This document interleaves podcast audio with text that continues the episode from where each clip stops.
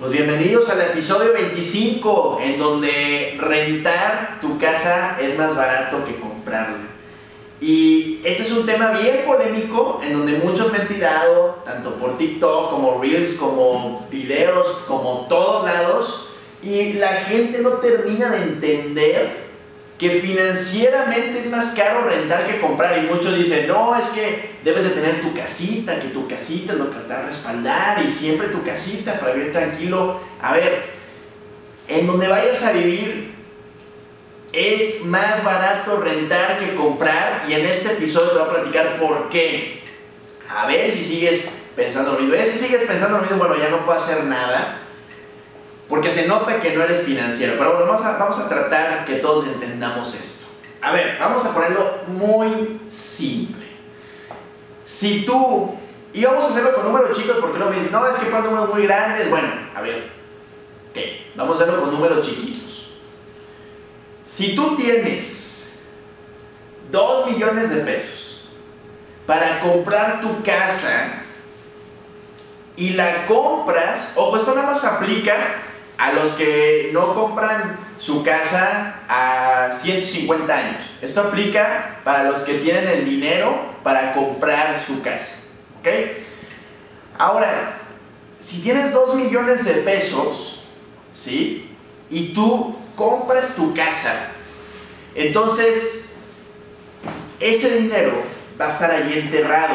Y a lo mejor me puedes decir, no, es que hay plusvalía y que, a ver, la plusvalía no te va a dar ese rendimiento. ¿Cuánto crees que te puede dar plusvalía? ¿3%? ¿4%? ¿5%? Eso es la plusvalía común.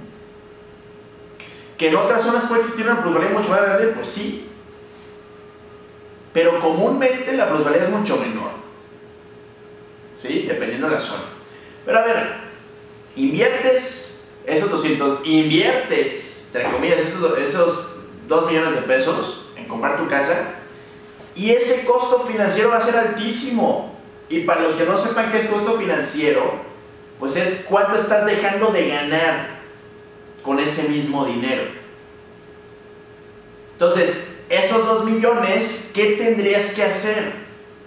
Tendrías que invertirlos en algo que te dé el 15% mínimo. 15% de rendimiento mínimo.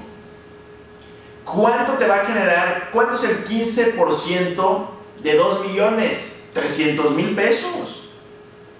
Ahora, esa misma casa que tú compras, o sea, esa misma casa de 2 millones, ¿en cuánto la, pudieras rentar?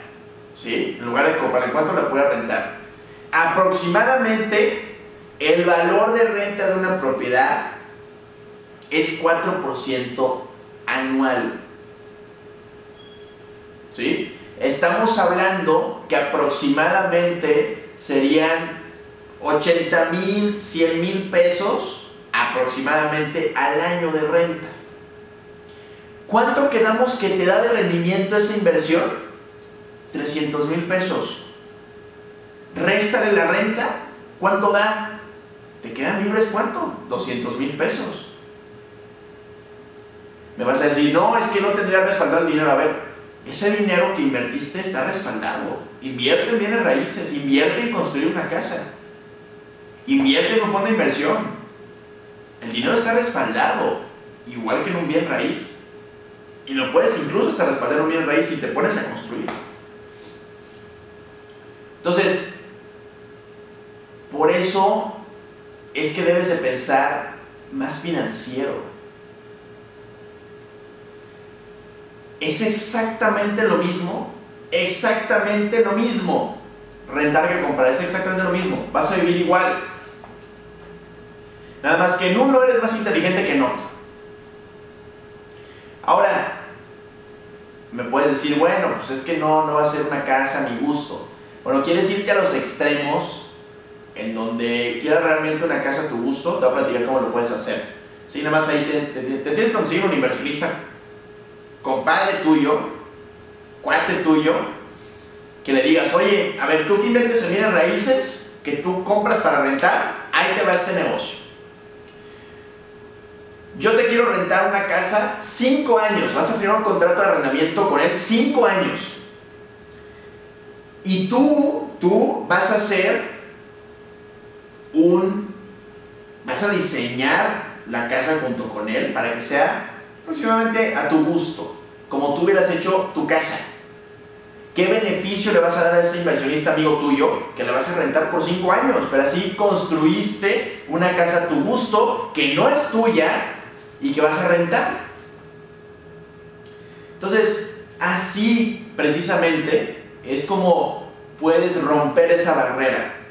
O sea, todo lo que me empieces a decir, todo te lo voy a refutar. Porque digas lo que digas financieramente, es más caro comprar tu casa que rentarla.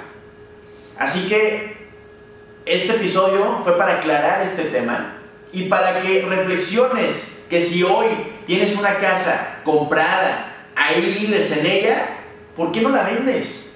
¿Por qué no la vendes inviertes ese dinero y que te quede una utilidad al año? ¿Te quedaría mal 100 mil, 200 mil, un millón, 2 millones, 3 millones de pesos extras al año? Pues tú dime. Tú dime si te quedaría mal o no.